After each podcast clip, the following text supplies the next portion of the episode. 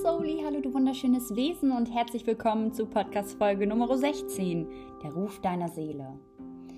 Heute bin ich nicht alleine, sondern habe einen wundervollen Gast mit dabei, die liebe Maria. Maria lebt in Ägypten, wirkt als hohe Priesterin und beschreibt sich selbst als Portal zu deiner Seelenessenz. Ihre Energie ist wundervoll, ihre Energie ist einzigartig. Lehn dich zurück, fühl dich selbst rein und ich wünsche dir ganz viel Freude bei unserem Gespräch. Liebe Maria, so schön, dass du dir die Zeit genommen hast und uns ein bisschen in deine Energie und Wirkungsweisen eintauchen zu lassen. Danke, dass du hier bist. Und für die Zuhörer, die dich vielleicht noch nicht kennen, wie hat alles bei dir angefangen und was ist vor allen Dingen deine große Vision? Ja, liebe Sumin, erstmal herzlichen Dank, dass ich hier sein darf, dass du mich eingeladen hast. Ich freue mich total, bei dir im Raum zu sein. Ähm, ja, wie hat meine Reise angefangen? Ähm, also mittlerweile bin ich ja ein Mensch, der sich sehr damit identifizieren kann, auf den Ruf seiner Seele zu hören. Und wenn man es sich im Human Design anschaut, dann findet man es auch in, in meinem Profil. Es ist einfach da, diese Connection zur Seele, die sehr intensiv ist. Mhm. Und auch in der Hinsicht, dass es meistens auch ja eher die verrückten Dinge sind, die mich rufen und die ich dann auch im vollen Vertrauen umsetzen darf. Ja. Und das war aber natürlich nicht immer so. Also wir dürfen uns ja auch unsere Gaben, die wir mitbringen, erstmal wieder aneignen, freischalten, erkennen, wie auch immer. Ähm, ich war eigentlich immer ein, ein Mensch, der sehr sehr abgekapselt von seiner Seele war. Also ganz viele Traumata auch ähm, erfahren, selber mir zugefügt eigentlich auch. Und ja, irgendwann kam aber der Wendepunkt in meinem Leben und das war gegen Ende meines Bachelorstudiums Naturwissenschaften und Gesundheit. Mhm. Ich hatte mich gerade aus einer sehr, sehr, sehr toxischen Beziehung befreit, die mich wirklich komplett kaputt gemacht hatte. Ähm, mein Bachelor war abgeschlossen. Ich hatte in einer ganz, ganz großen, tollen Firma meinen Bachelor gemacht und dort auch gearbeitet während des Studiums. Und ich hatte ein richtig gutes Jobangebot von denen. Also eigentlich vom Kopf her betrachtet ein Sechser im Lotto. Mhm. weil die Tür einfach so easy peasy geöffnet wurde, ohne dass ich irgendwas machen musste. Und ich würde behaupten, das war das erste Mal, dass ich diesen Ruf gespürt habe. Ich habe meinem Chef damals gesagt, du Jörg, ich weiß nicht warum, aber ich brauche ein bisschen Zeit darüber nachzudenken. Und ich hatte zwei Monate Zeit, kein Studium, keinen Job, einfach nur Zeit für mich alleine.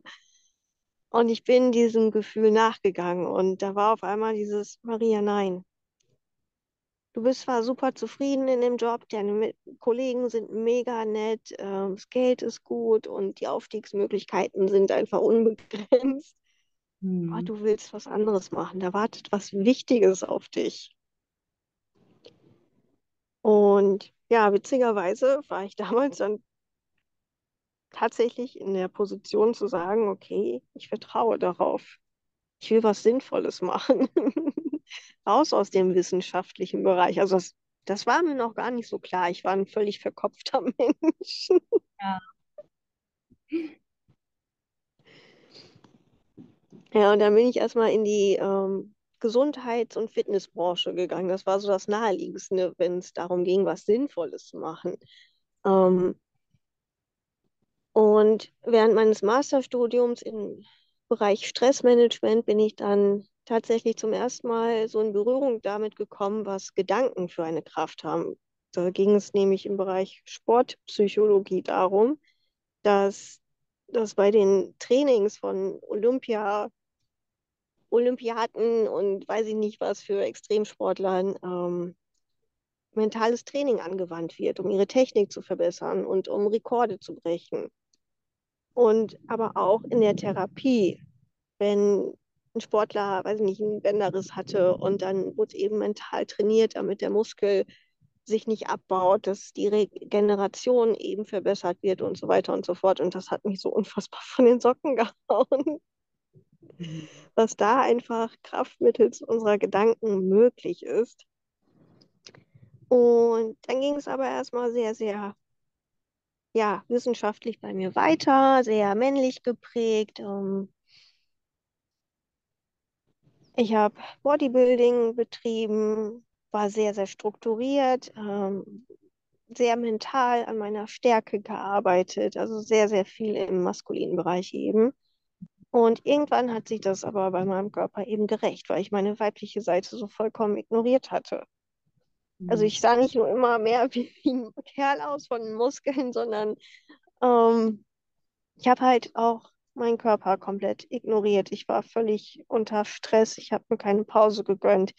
Ähm, die Ernährung hat mich fix und fertig gemacht, weil natürlich alles abgewogen wurde und kein Training verpasst wurde und so weiter und so fort. Und ja, dann hat mein Körper gestreikt und nichts ging mehr. Und ja, zwei Jahre hatte ich dann tatsächlich zu kämpfen und ich war mittlerweile auch als Trainer ähm, angestellt in einer Physiopraxis. Also ich war eigentlich auch von, von Experten umgeben. Ich habe selbst sehr, sehr viel über den menschlichen Körper gelernt, aber alles eben organisch. Ähm, habe andere Experten zur Hilfe genommen, aber nichts hat wirklich langfristig geholfen mit meinem körperlichen Problem. Ähm, konnte nicht mehr trainieren, was mich natürlich wieder depressiv gemacht hat. Also als Kind schon hatte ich immer wieder phasenweise Depressionen und ich habe dann ja Tabletten konsumiert, die man nicht konsumieren sollte, vor allem nicht ohne ärztliche, äh, ärztlichen Rat. Einfach alles genommen, was ich so bekommen konnte. Opiate, Antidepressiva, kombiniert mit Alkohol. Ähm, weil das Bodybuilding war damals halt mein Leben und ohne das Training konnte ich halt auch mit mir selber nichts anfangen. Also ja, dieses mit sich alleine sein und nichts tun, ähm, nichts haben, woran man sich festhalten kann, was einem Struktur gibt im Außen. Äh, ja, das kann einen dann ganz schön kaputt machen, wenn man nicht weiß, damit umzugehen, wenn man sich nicht mit sich verbunden ist. Mhm. Und dann kam der nächste Ruf meiner Seele tatsächlich nach zwei Jahren und das war eben einen ganz besonderen Trainerschein zu machen. Das war ähm, Functional Training, funktionelles Training. Und ich habe mir gedacht, ja cool, warum nicht? Noch ein Trainerschein schadet ja nicht. Du bist ja eh niemals gut genug, um dich als Fitnesstrainer selbstständig zu machen. Nehme mit. Und ja, auf diesem Lehrgang habe ich dann einen Dozenten gehabt, den Roland. Und Roland war feinfühlig genug, um zu erahnen, dass ich sehr verkopft bin und ähm, er da ganz langsam mit mir machen muss. Und er hat mir so Stück für Stück gezeigt, dass es eben doch noch ein bisschen mehr gibt da draußen als nur das Grobstoffliche, das, was ich sehen und anfassen kann. Mhm. Mhm. Und ja, während des dieses Trainerscheins, während des Lehrgangs, habe ich noch nicht im Ansatz erahnen können, was da kurz danach alles noch auf mich zukommen würde. Das, äh, das war 2018. Und ja, ich habe gemerkt, okay, Maria, das ist jetzt das Einzige, was dir übrig bleibt, das Einzige, was du noch nicht ausprobiert hast. Ähm, die letzte Chance, das wieder hinzubekommen. Und dann habe ich mich für eine Ausbildung bei ihm angemeldet. Das hieß ganz unspektakulär Anti-Stress-Coach, hat super in mein Repertoire reingepasst mit dem Stressmanagement und alles. Und hinter dieser Ausbildung steckt aber ganz schön viel mehr. Ähm, ich habe zum allerersten Mal in meinem Leben Chakren und Meridiane, Ener Energieleitbahnen gesehen. Mhm. Ähm, ich war völlig hin und weg, wie dieser Mann genau wusste, welche persönlichen Themen hinter körperlichen Beschwerden steckten. Und ja, im Mai 2018 während dieser Ausbildung bin ich dann aufgewacht. Ich habe Mhm. mich daran erinnert, dass ich mehr bin als nur Haut und Knochen. Ich habe mich wieder an die ganze Magie in meiner Kindheit erinnert. Und von da an ging, dann, ja, ging es unfassbar schnell. Also Flashbacks, Visionen, ähm, die Götter, die ägyptischen Götter, die wieder zurück in mein Leben kamen, wo ich mich erinnert habe, hey Maria, du hattest da mal eine wundervolle Verbindung zum alten Ägypten und das kam alles wieder zurück. Und auf einmal war ich wieder zu Hause. Mhm.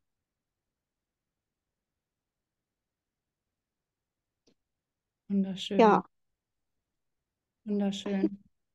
Erstmal danke, dass du das so offen geteilt hast. Und ich glaube, da können sich gerade auch viele, die zuhören, reinfühlen, wie es sich anfühlen muss, dieses Erwachen zu haben und sich auf einmal wieder an Dinge zu erinnern, die vorher scheinbar durch ganz, ganz viel Nebel verschwunden waren. Und mhm.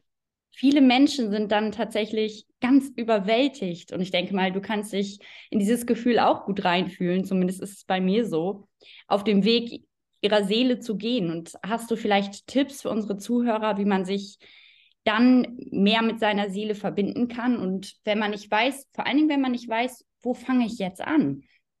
Was ist jetzt für mich tatsächlich der nächste Schritt? Weil es kann teilweise ja auch sehr überfordernd wirken, wenn alles auf einmal wieder auf einen einprasselt und man weiß gar nicht mehr, in welcher Realität man vorher gelebt hat und wie man das Ganze, ja, wie man das Ganze für sich loslassen kann. Ja, also mein, ähm, ich sag mal, Lehrmeister damals, der Roland, der hat auch immer super viel Wert auf Erdung gelegt. Und das finde ich auch einfach unfassbar wichtig und darf nicht vernachlässigt werden. Ähm, und für mich äh, geht es auch einfach einher mit dem Kosmischen, mit der Verbindung zur Seele, mit dem ganzen Hokuspokus, sage ich jetzt mal im positiven Sinne. Also wir sind ja kosmische Wesen in einem irdischen Körper und wir dürfen dieses Seelenpotenzial auf die Erde bringen. Ja. Dementsprechend, wenn wir uns erden, fällt es uns leichter, es zu verkörpern und zu integrieren. Und tatsächlich ist es auch die Erdung, die einen dabei hilft, ähm, die Dinge von einer höheren Perspektive aus zu betrachten, aus einer neutralen Perspektive und ja, weder die eigene Welt noch die andere Welt in Anführungsstrichen zu persönlich zu nehmen. Mhm. Das hast du schön gesagt. Nicht zu persönlich nehmen und vor allen Dingen sich auch nicht so sehr ja da hineinzusteigern, denn am Ende des Tages gehört beides zu dem Spielleben dazu. Und ich glaube auch ganz fest, wir sind ja hierher gekommen, um diese körperliche Erfahrung zu machen. Und unser Körper ist so dienlich und so wundervoll. Es ist unser mhm das Prachtstück unserer Meisterschaft überhaupt. Denn Emotionen beispielsweise sind ja unser sensorisches Feedback, worüber wir immer wieder abwägen können, okay, was fühlt sich für uns stimmig an, wo dürfen wir vielleicht nochmal genau hinschauen, gerade beim Punkt Trigger. Also Trigger, dem gehen ja auch viele aus dem Weg, aber im Endeffekt folgst du deinen Triggern, kannst du immer mehr deiner Schattenanteile annehmen und kommst deiner Ganzheit auch immer wieder näher. Absolut. Total. Also unser Körper ist ähm, ein, ein Geniewerk. Also dieses Zusammenspiel zwischen dem Kosmischen und dem Irdischen in, in unserem Körper. Mhm. Das ist der Wahnsinn. Und da dürfen wir uns auch einfach immer Zeit nehmen. Also auch hier wieder im Irdischen alles, also dieses Vertrauen, dass alles zur richtigen Zeit kommt, dass wir uns auch die Zeit nehmen und nichts mit Druck eben ähm, erzwingen wollen und ja, wenn, wenn dann eben diese Emotionen kommen, dass wir sie durch uns hindurchfließen lassen, dass wir sie annehmen, dass wir sie sehen, dass wir Trigger sehen, ja, dass wir erkennen, okay, da ist auf einmal diese Wut im Bauch. Okay, wieso triggert mich jetzt? Was, was ist da jetzt? Bevor ich jetzt ausflippe. Ja. Lasse ich das doch jetzt erstmal links liegen und gehe an die frische Luft und lasse das erstmal sacken. Und dann nehme ich mir vielleicht auch mal einfach einen Stift und ein Papier zur Hand und schreibe einfach mal drauf los. Mhm. Schreibe erstmal, was ich fühle, was ich empfinde, was ich wahrnehme, wie es sich anfühlt. Und beim Schreiben passiert dann auch schon wieder ganz, ganz viel, weil dann unsere Seele auch einfach mitschreibt. Und dann ist es immer total spannend, was sich da auf einmal auf dem Papier zeigt für Erkenntnisse. Absolut. Und du hast es eben auch so schön beschrieben, das nicht zu persönlich zu nehmen, sondern einfach mal ja zum, zum Beobachter, zum Zeugen zu werden dessen, was sich gerade in unserem System zeigt und das auch bewusst zu reflektieren und zu schauen, okay, wo liegt jetzt wirklich die Ursache dahinter? Wo liegt die mhm. Ursache dahinter und wie kann ich mich vielleicht im jetzigen Moment wieder zentrieren? Befinde ich mich irgendwo in der Vergangenheit? Befinde ich mich irgendwo in der Zukunft? Und wie komme ich wieder zurück in das Hier und Jetzt? Das haben wir Menschen ja allgemein verlernt, wirklich im jetzigen Moment zu erleben. Ja, das ist echt ähm, total verrückt, wie wir es geschafft haben, das zu verlernen, weil oh, wir sind Natur, wir sind Teil der Natur und die Natur ist immer im Hier und Jetzt. Das ja. überhaupt gar nichts Natürliches da draußen, was sich irgendwie an die Vergangenheit festklammert, was anhand der Vergangenheit reagiert oder eben völlig fixiert an die Zukunft ist, an irgendeinen Punkt, der nicht existiert, wo angeblich alles besser sein wird. Gut, ja. Und ich finde, die Natur ist auch unser schönster Lehrmeister. Und wenn wir, ich liebe ja das Bild der, des Schmetterlings beispielsweise, mhm. was durch die Metamorphose, durch diesen alchemistischen Prozess im Endeffekt ja von einer Raupe zum Schmetterling heranwächst und einfach weiß, dass jeder Zustand und, und jeder, jeder Ist-Zustand jetzt gerade für das große, große Werk perfekt ist. Das heißt, wenn wir das auf uns Menschen übertragen, wir sind zu jeder Zeit am richtigen Ort. Die Frage ist nur, können wir die Schönheit hinter dem, was wir erleben, erkennen? Oder richten wir unseren Blick konditioniert auf Dinge, die nichts mit dem Hier und Jetzt zu tun haben? Ja, ja, genau, das hast du sehr schön gesagt. Oder auch eben der Widerstand gegen das, was jetzt gerade ist, diese fehlende Wertschätzung gegen das, was gerade ist. Und es hat immer seinen Grund, warum es gerade da ist, warum etwas vielleicht gerade nicht funktioniert, warum etwas länger dauert. Ähm, also ich selbst, wo ich jetzt ähm, Ende 2021 die Reise der ISIS in der Gruppe starten wollte und es hat im Außen einfach nichts funktioniert und ich wusste nicht, wieso, wenn das doch jetzt meine Seelenmission ist, dann sollte das doch jetzt einfach funktionieren. Warum geht es nicht? Und mhm. im Laufe der Monate und des ganzen Jahres hatte ich so viele Einsichten und habe auch verstanden, dass, dass mit diesem Calling, hey Maria, das ist deine Seelenmission, ich erst auf die Seelenmission vorbereitet worden bin. Mhm. Wow, ja. Und vielleicht für die Zuhörer, die dich noch nicht kennen, wo, wo bist du jetzt? Also was hat sich verändert von dem Zeitpunkt an, wo du aufgewacht bist und dich innerlich wieder zu Hause gefühlt hast? Was hat sich im Außen verändert? Hast du neue Entscheidungen getroffen und ja, auf welchen Weg hat dich das gebracht? Ja. Nach meinem Aufwachen ging alles unfassbar schnell. Also manche wachen ja irgendwie früher auf oder haben vielleicht schon eine spirituelle Familie und sind schon von Kindheit an irgendwie total verbunden und verlieren das auch nicht.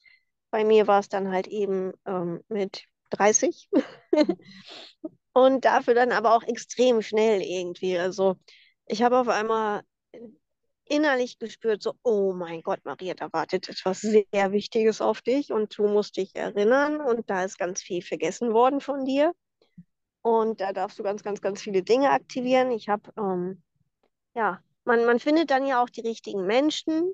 Habe dann sehr intensiv mit einem Medium zusammengearbeitet, ähm, häufig an Gruppensessions teilgenommen, also noch nicht mal eins zu eins.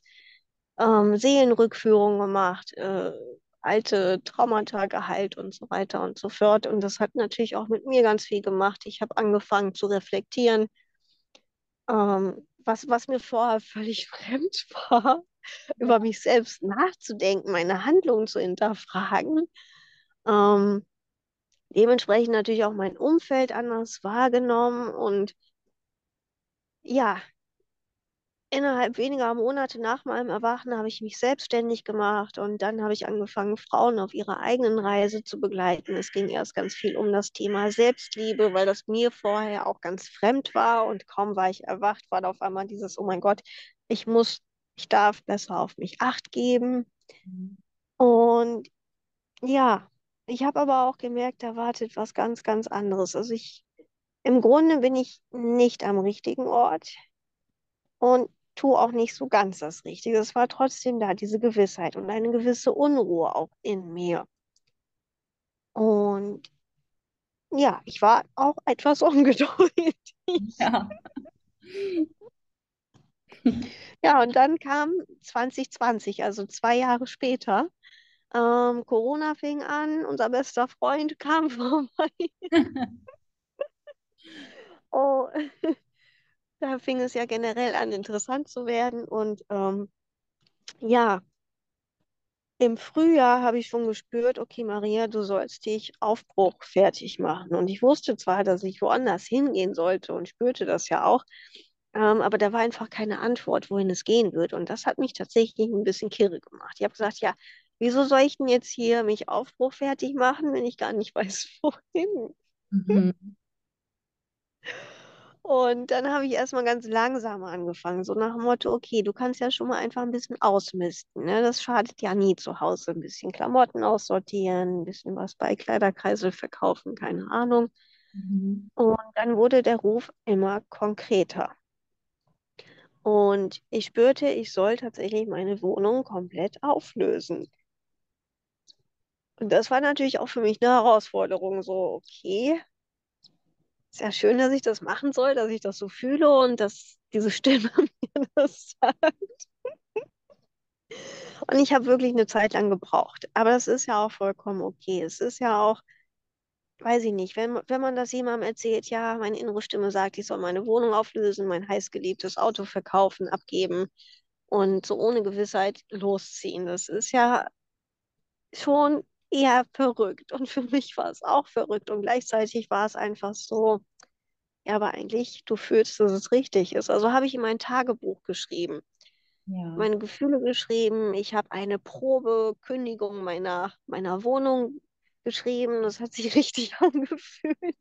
Mhm. Und ja, da habe ich gemerkt, okay, Maria, du wartest jetzt hier wie doof, es kommt keine Antwort, du wirst es nicht erfahren, bevor du gehst, du willst sowieso gehen. Mach es. Und ich bin gesprungen und ich habe alles abgegeben. Ich habe es meiner Familie beigebracht. Ähm, die Message war dann von meiner Seele, ja, Fahrrad und Zelt, Maria. Ich so, jo, klasse, Zelten habe ich noch nie gemacht. Wow, ja. Ist jetzt auch nicht unbedingt das, was so meins ist. Also zu dem Zeitpunkt und alleine reisen sowieso nicht. Definitiv nicht. Ich war ein absoluter Heimscheißer. Noch nie alleine im Urlaub. Noch nie. Also ich habe schon auch Dinge alleine gemacht, aber ähm, jetzt nicht so intensiv.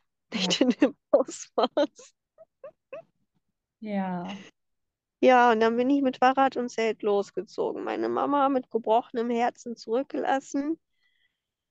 Ähm, und bin dann Richtung Italien gefahren, weil das war so, ich weiß nicht, ich habe halt geguckt, was ist da. Okay, Italien ist nicht so weit weg, da ist das Meer, da ist Lemurien, äh, Ligurien, Entschuldige, was sich anhört wie Lemurien und es sieht aus wie eine Mondsichel. Ich habe gerade eine Mondsichel auf der Stirn tätowiert. Nehme ich. Fühlt sich gut an. Haben wir ein konkretes Ziel. Ja, und dann bin ich losgezogen und diese Reise war natürlich auch sehr, sehr intensiv und ich habe natürlich mich auch hinterfragt, Maria, was machst du hier eigentlich für eine Scheiße? Ja, der Verstand, der kommt da nicht mehr ganz mit, ne? Ja, also gerade die erste Nacht, die war sehr herausfordernd. Ich habe wirklich alles hinterfragt und habe mich so unwohl gefühlt, so schutzlos und hilflos und ja, aber dann mit jedem Tag wurde es besser. Ich bekam Routine in dem, was ich gemacht habe.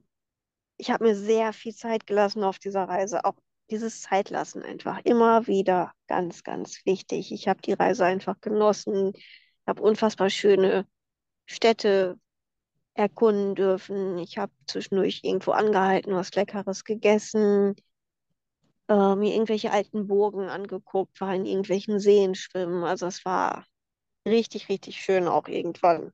Mhm. Und ja, dann war ich in Italien, habe da eine richtig schöne Zeit gehabt und war am Meer und irgendwann war dann eben Herbst und ich wusste nicht mehr weiter. Ich hatte tatsächlich dann auch genug vom Reisen. Ich war nicht mehr in der Lage, auch nur eine Stadt weiterzufahren, weil ich einfach, weil mein System so übersättigt war von Neuem zu sehen. Ich wollte nichts Neues mehr sehen. Hm.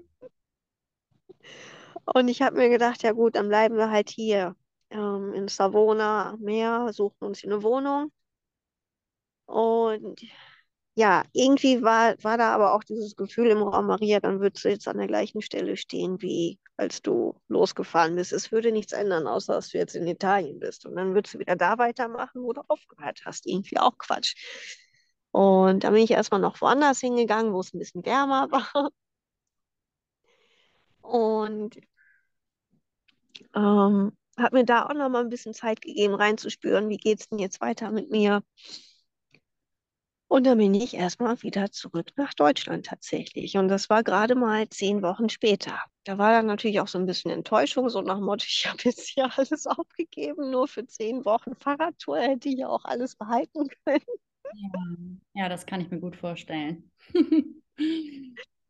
Ja, und gleichzeitig wusste ich aber auch, es war gut so, weil ich gemerkt habe, ich möchte in Deutschland auch einfach nicht mehr leben.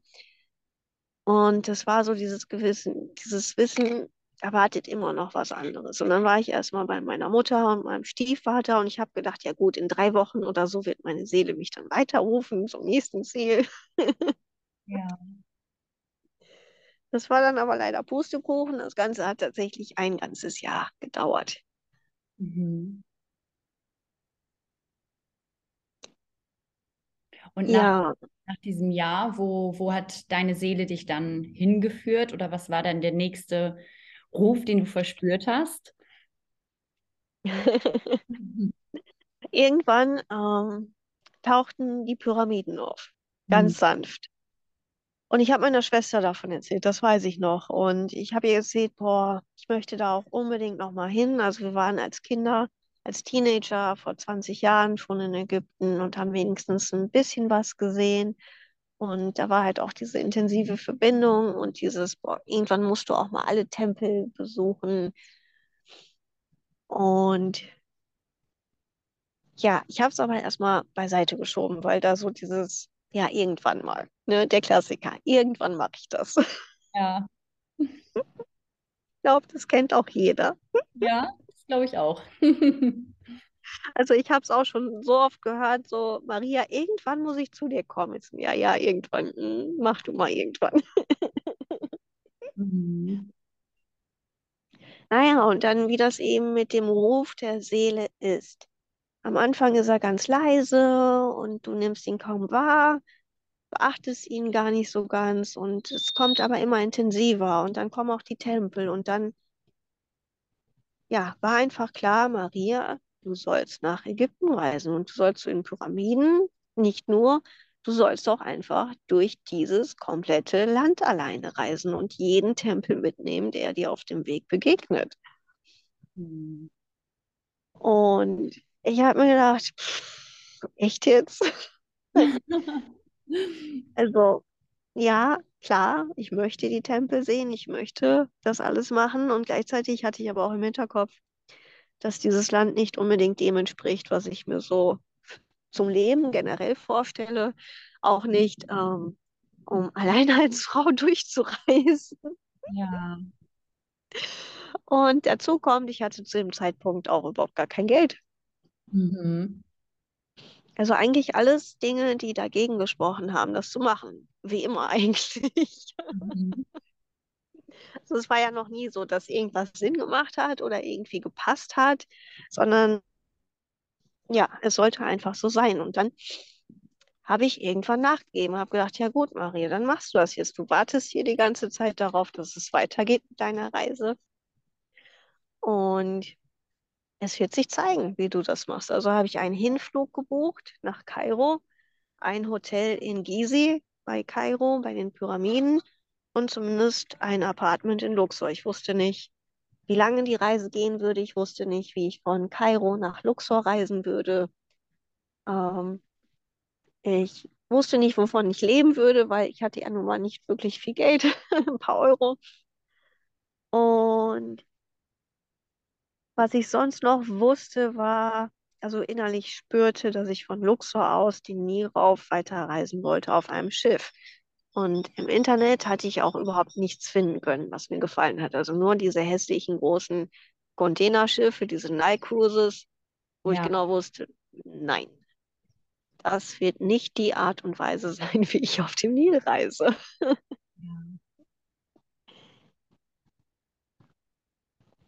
spannend, wie du Ja, aber im Vertrauen geblieben bist die ganze Zeit, ne? Obwohl natürlich wahrscheinlich viele Ängste da waren. Du bist dem Ruf absolut. Ja, ja. Also, also immer eine Herausforderung gepaart mit diesem inneren Vertrauen, dass Ja. es richtig sein wird. Ich meine, es hat immer seinen Grund, warum sich so etwas zeigt und warum der Ruf dann immer deutlicher wird. Es ist, und wir dürfen da sehr häufig, glaube ich, einfach einen Vertrauensvorschuss geben, der sich dann am Ende definitiv auszahlt. Und ich wusste ja, dass, dass ich irgendwie immer aufgefangen werde. Und wenn es schief gehen sollte, dann würde ich halt ins nächste Flugzeug wieder nach Deutschland steigen. Also das ist so, was kann dir im schlimmsten Fall passieren. Ja. Ähm, und ich war zwar sehr skeptisch, was die Menschen hier in Ägypten anging, aber ich wusste auch, dass ich beschützt werde und dass mir nichts Schlimmes passieren würde. Vielleicht wird irgendwas schiefgehen oder ähnliches, aber jetzt nichts Dramatisches. Also da habe ich einfach dieses tiefe Vertrauen, was ich auch hatte, als ich mit Fahrrad und Zelt loszog. Also ich hatte nie Angst, dass mir irgendwas Schlimmes passieren könnte. Es war einfach völlig ausgeschlossen. Mhm. Ähm, natürlich auch herausfordernd, meiner Mutter zu erzählen, ja, Mama, nach dieser tollen Idee mit dem Fahrrad und dem Zelt habe ich jetzt die nächste tolle Überraschung für dich. Ja, das kann ich mir gut vorstellen. Das Außen äh, hatte wahrscheinlich Herausforderungen, das zu integrieren für sich. Ja, Ja, ja, ja, also tut mir auch echt leid, kann ich auch voll verstehen. Ich ja. komme mir manchmal so vor nach dem Motto so, okay, womit kann ich meine Familie als nächstes schocken? Mhm. Ja, ich kenne das ganz gut. Ähm, aber meine Mama hat auch schon halbwegs immer gespürt, dass ich die Dinge machen muss und dass das eine Richtigkeit hat. Vertraut mir da auch. Trotzdem schmerzt es sie natürlich auch. Ähm, ja, und so habe ich mich dann eben auch getraut, nach Ägypten zu reisen. Ich hatte tatsächlich auch einmal eine kleine Panikattacke deswegen, weil das war schon auch eine große Sache. Und ich habe da auch sehr gemerkt, dass diese Fahrradreise nach Italien eine sehr, sehr gute Vorbereitung für dieses Abenteuer war, weil ohne dem, also hätte meine Seele erstmal gesagt, so löst eine Wohnung auf und reise nach Ägypten und wandere aus, dann hätte ich mich nicht darauf eingelassen. Also ich bin auch hier wieder vorbereitet worden. Die Dinge, die vielleicht keinen Sinn ergeben, ergeben irgendwann Sinn. Also dieses, das Leben wird rückwärts verstanden. Genau an den Satz musste ich auch gerade denken. Ja. Genau. Also wie oft, weiß ich nicht, verzweifelt man im gegenwärtigen Moment, weil man nicht versteht, was los ist, was das soll. Und irgendwann wird es sich zeigen, das ist einfach Gesetz. Ja. Es geht gar nicht anders. Und ja, ich bin dann in Kairo gelandet und ich habe schlechte Erfahrungen gemacht mit den Menschen. Ich habe aber auch gute Erfahrungen gemacht. Ähm, der Hoteleigentümer und die Mitarbeiter waren echt nicht so genial, also sehr ausbeuterisch. Und da habe ich gesagt, nee, das möchte ich nicht. Da nehme ich jetzt keine Angebote an. Und ähm, bin dann halt in die Eigenverantwortung gegangen und habe mir selber Dinge organisiert und bin dementsprechend auch belohnt worden. Also auch hier, wenn man sich nicht abhängig macht von, ähm, von äußeren Umständen, die halt nicht so gut sind und sich davon einfach abwendet und eine Alternative sucht, dann wird man ja auch wieder belohnt. Also auch sehr nette Menschen kennengelernt, die mir sehr geholfen haben. Mhm. Und dementsprechend konnte ich auch schon in Kairo mein Herz für das heutige Ägypten öffnen, so Stück für Stück habe es dann ja auch geschafft, mit dem Zug nach Luxor zu reisen, was eine kleine Herausforderung war, aber auch ein sehr interessantes Abenteuer. und da auch sehr nette Menschen im Zug gehabt. Ähm, eine Oma, die mir ihr Enkelbaby einfach in den Arm gedrückt hat. Wow. Kein Englisch konnte und einfach, weiß ich nicht, total begeistert von mir war. Also so eine typische ägyptische Oma halt, ne? Verschleiert ja. und keine Ahnung. Total süß. Und ja, dann bin ich in Luxor angekommen und äh, bin dann da spät abends, das war Mitternacht, als ich ankam, also die Reise ging zwölf Stunden. Bin an dem schönen Luxor-Tempel abends vorbeigelaufen und dann über den Nil einmal mit dem Boot zur Westbank, zu meinem Apartment, das total schön war. Und morgens bin ich ganz früh aufgewacht und habe mir den Sonnenaufgang über dem Nil angesehen. Also vor mir der Nil, Sonnenaufgang, hinter mir das Gebirge von Luxor mit dem Tal der Toten im Rücken. Und ich saß da, war einfach so unfassbar erfüllt und glücklich. Und ich habe einfach gespürt, Maria, du bist hier zu Hause. Wow. Wow. Angekommen. Du hast dich angekommen. Total. Mhm. Absolut. Also ich hatte ja dieses in mir zu Hause bereits gefunden, sonst wäre ich ja auch nicht in der Lage gewesen, ähm, alleine mit dem Fahrrad loszuziehen. Das wäre nicht möglich gewesen für mich. Ja, ja. Und in Luxor anzukommen, war das allererste Mal in meinem Leben, dass ich mich an einem Ort zu Hause gefühlt habe. Das hatte ich noch nie. Wow. Wunderschön. Ja, und dann hat sich auch mein Gefühl bestätigt, dass ich vor Ort eben das Schiff finden würde. Mhm. ich habe mit meinem Airbnb-Host gesprochen und ja, ja, Maria, ich habe da was für dich. Und dann zeigt er mir ein Foto von der Dahabea ähm, dieses wunderschöne größere Segelschiff. Äh, ich sehe das und denke mir, jo, ich habe noch nie den Namen der Habea gehört, ich habe noch nie dieses Schiff gesehen, aber das ist genau das, was ich gesucht habe oder das, was ich finden wollte. So. Ja, und dann habe ich ganz überglücklich dieses Schiff gebucht und nach einer Woche Luxor bin ich weitergereist. Bin aber gegangen mit dem Wissen, dass ich zurückkehren würde nach Luxor dass ich nach dem Ende der Reise nicht wie geplant sofort stürmisch das Land verlassen würde, sondern erstmal noch da bleiben und mich dann neu ausrichten. Ja, und dann bin ich auf den Nil gereist, hatte da meine wunderschönste Erfahrung meines Lebens. Also auf der Dahabea zu reisen ist das Nonplusultra, was man in seinem Leben so machen kann. Ähm, fühlt sich an wie vor 3000, 4000 Jahren auf den Nil zu reisen, mhm. als Königin, als Pharao. Wow. Und alles so unfassbar entschleunigt, absolut im Hier und Jetzt ankommen. Also der Nil hat ja eh so eine mütterliche Energie, pure Hingabe ans Hier und Jetzt, an eben diese Zyklen, ja, wie wir vorhin auch gesagt haben. Also das ist für mich Nil pur den gegenwärtigen ja. Moment umarmen und lieben und wertschätzen. Und so hat man das auf der DHB ja einfach noch intensiver, weil es auch so langsam ist, diese Reise. Und gleichzeitig auch so luxuriös, man kriegt noch den Arsch gepudert, das kommt noch oben drauf.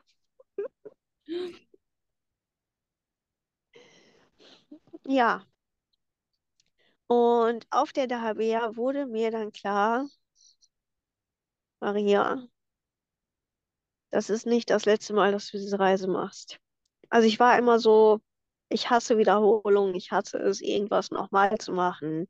Und ich hatte online vier Priesterinnen mitgenommen durch die Tempel, habe da Seelenreisen gechannelt und das war mega geil. Und ich habe es vorbeworben mit ähm, eure letzte Chance, ich mache das nur einmal, bla bla bla.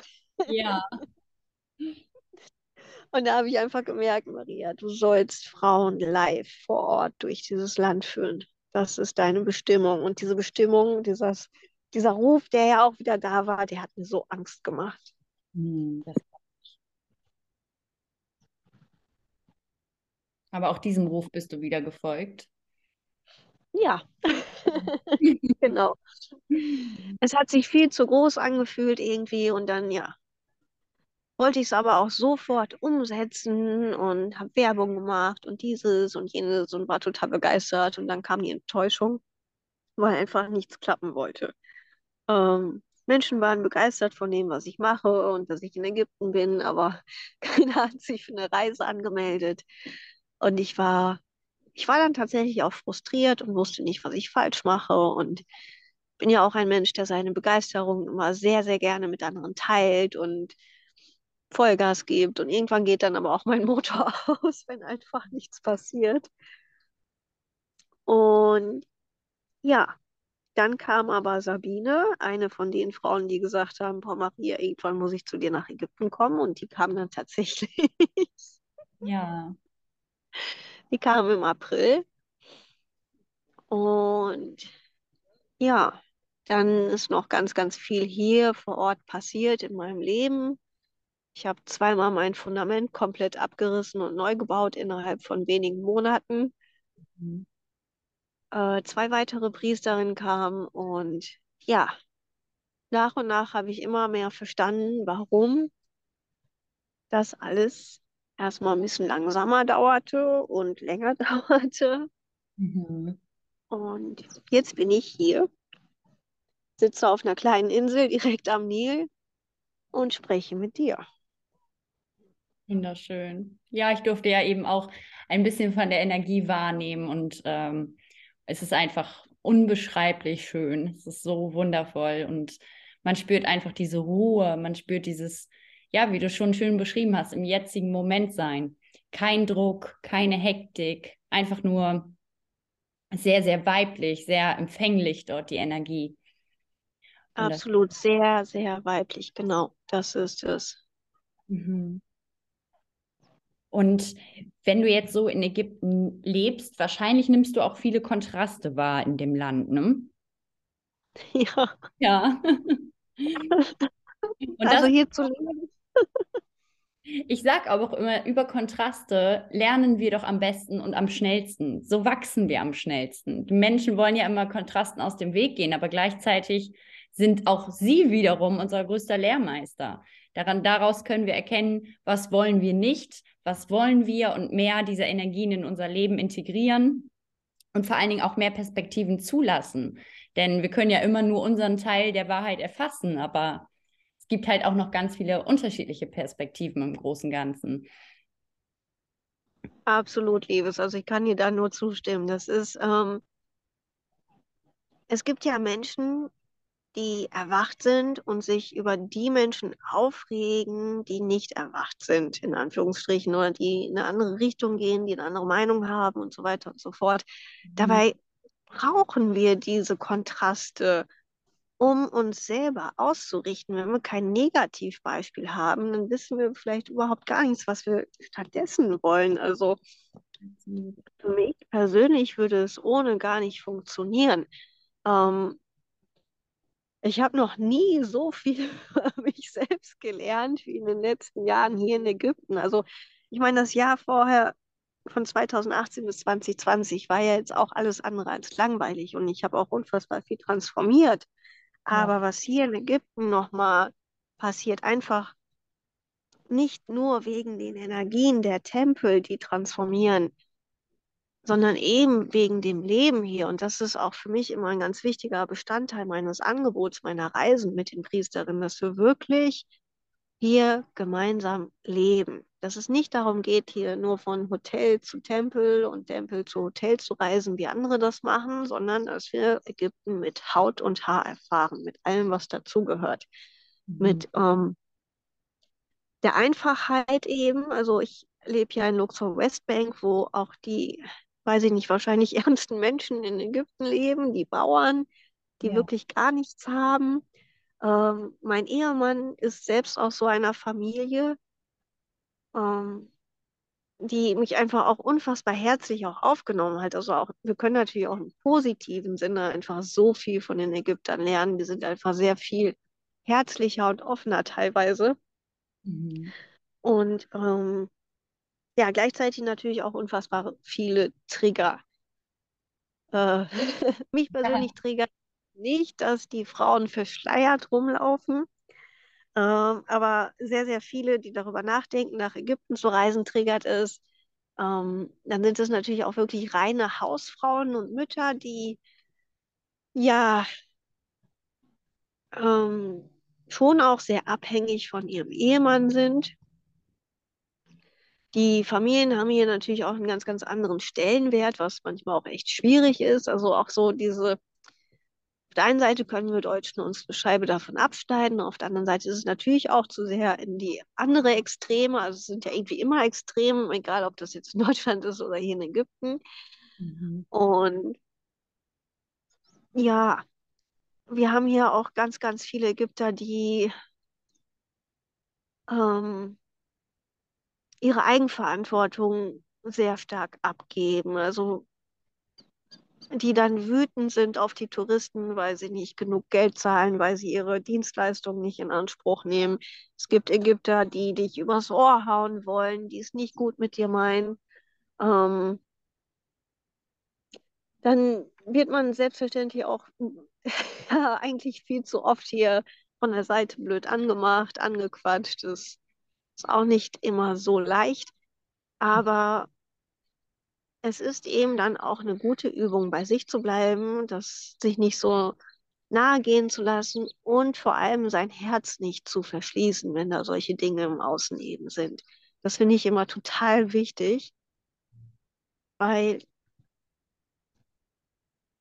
ja, zum, zum einen ist es einfach nicht unser Problem, in Anführungsstrichen, was, was das Außen macht. Und es sollte uns nicht beeinflussen. Und ein offenes Herz zu haben, ist einfach essentiell. Absolut. Auch wenn wir ja Fülle einladen wollen, wenn wir das Leben genießen wollen, wenn wir ja im Hier und Jetzt sein wollen. Mhm. Und zum anderen wollen wir ja auch eigentlich keine Trennung. Richtig, ja. Ich finde, das hast du auch schön auf den Punkt gebracht. Ich ähm, selber habe mich auch viel mit fremden Kulturen oder für mich damals fremden Kulturen auseinandergesetzt und habe da immer sehr viele neue Perspektiven aufnehmen dürfen und dann auch erkannt, okay, im Osten sind die Menschen wirklich noch meditativ. Sie, sie schaffen es trotz der Umstände im Außen, dieses offene Herz beizubehalten und wirklich bei sich zu bleiben in vielen Momenten. Ich will nicht pauschalisieren, aber das, was ich halt wahrgenommen habe. Und wir im Westen, wir sind so sehr auf unseren Verstand getrimmt und sind Meister geworden, den Verstand zu bedienen und die äußeren Umstände zu formen. Und wenn wir da jeweils aus den jeweiligen Perspektiven mal kurz rüberschauen würden und die Brücke bauen würden, dann würde wieder viel mehr Harmonie in jedem Einzelnen und auch viel mehr Harmonie im Kollektiv erfolgen. Zumindest ist das meine Wahrheit. Gerade das mit dem Absolut. verschlossenen Herzen. Wie viele Menschen, gerade hier in Deutschland, bin ich begegnet, die wirklich eine, eine ganz fette Schutzmauer um ihr Herz gebaut haben und ja, sich meistens dessen nicht mal bewusst sind. Ne? Mhm. Ja. Ja, genau. Und das ist halt auch etwas, was wir üben dürfen. Also das ist nichts, was man von heute auf morgen einfach umsetzt, sondern es ist ja, jedes Mal aufs Neue so eine kleine Erinnerung. Hey, Maria, da war doch was. Ähm, bleib mal kurz stehen, atme einmal durch und denk noch mal über diese Situation gerade nach ähm, und versuch es mal anders zu lösen. Und dann ist es auch eigentlich ganz leicht. Aber es bedarf halt Übung, es bedarf Bewusstsein und ja, auch eben wieder diese Erdung, dieses, ich bin im Hier und Jetzt und hassel nicht so eben durchs Leben. Und manche meinen immer so, die neue Zeit, von der alle träumen, die entsteht irgendwie auf Knopfdruck, so wir wachen morgens einmal auf und plötzlich sind alle erwacht und alle haben sich lieb und keine Ahnung. Ja. Aber das ist Quatsch und das für mich bedeutet das, das Neue auch nicht, dass, dass wir alle an das Gleiche glauben. Also vielleicht irgendwann mal, aber das ist noch meiner Meinung nach Ewigkeiten weit weg, sondern erstmal, dass wir uns alle so akzeptieren, wie wir sind. Da mhm. fängt es an und da dürfen wir uns alle an die eigene Nase als allererstes fassen und nicht sagen, nee, mein Gegenüber macht das ja auch nicht, wieso soll ich das denn jetzt machen? Nur wenn wir auch wirklich Einfach. in unserem eigenen Licht stehen und wenn wir aus unserer höchsten Fülle heraus kreieren und unsere Herzenergie mit der Welt teilen, dann, dann entsteht wahrer Service, dann entsteht auch im Außen wahrer Dienst. Genau, genau, ja. Und da dürfen wir alle den ersten Schritt für uns selber machen, uns diese Welt kreieren, wie wir sie uns vorstellen und einfach vorleben. Ganz gleich, wie das außen aussieht und ob das mitspielt oder nicht. Und ja, andere damit inspirieren. Es nicht aufzwingen, einfach vorleben und inspirieren und jedem das Seine lassen. Mhm. Ja, so schön. Danke, danke fürs Teilen. Wenn sich der ein oder andere jetzt sehr zu dir hingezogen fühlt und auch irgendwie diesen Ruf spürt, wie hat man denn aktuell die Möglichkeit, sich mit dir zu verbinden oder mit dir wirklich bewusst als Spiritual Guidance zusammenzuarbeiten?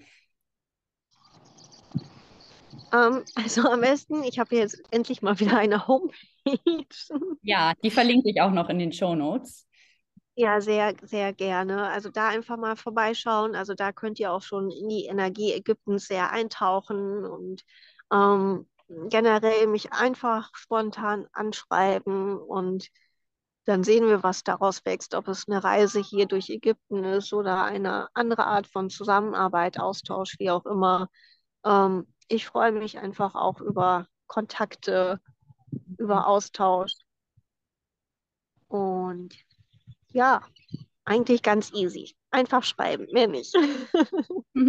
Super schön. Vielen Dank. Und vielleicht zum Abschluss, gibt es noch irgendwas, was du aus deiner heutigen Perspektive ja, vielleicht schon gerne eher gewusst hättest oder was du vielleicht heute den Zuhörern mit an die Hand geben möchtest, generell? Ja, das Leben ist eine Reise und sie hört nicht auf. ja. ja, alles ist ein stetiger Prozess. Genau, absolut. Also es ist, wir wollen immer an einem ganz bestimmten Punkt ankommen. Aber wenn wir nicht lernen, im Hier und Jetzt angekommen zu sein, dann werden wir das auch niemals haben, weil es gibt immer irgendetwas, was wir erreichen wollen und was als nächstes irgendwie da ist, was wir machen müssen. Mhm. Es genießt es hier und jetzt, wirklich ich war viel zu oft so ungeduldig und wollte ja irgendwie kontrollierend eingreifen und alles jetzt schon so haben, wie ich es mir wünsche. Und manchmal wissen wir gar nicht, was wir uns wünschen, was das Richtige ist und dürfen uns da auch einfach positiv überraschen lassen. Wir werden die ganze Zeit geführt und darauf dürfen wir vertrauen und alles zeigt sich zum jetzt, zum richtigen Zeitpunkt. Das ist so wahrscheinlich das größte Learning der letzten Jahre und etwas, was ich mir auch selber immer wieder in Erinnerung rufen darf. Mhm. Vielen, vielen Dank für die, für die wundervolle Erinnerung und vielen Dank, dass du heute in dem Raum mit dabei warst und deine Energie und deine Erfahrung mit uns geteilt hast. Es war wunderschön. Danke, Maria. Ja, danke, liebe Sicher. Es war mir auch eine Freude, wirklich sehr, sehr schön in deinem Raum und ich erzähle ja auch gerne von meiner verrückten Geschichte. Und ja, wirklich herzlichen Dank für deine Einladung. Dankeschön.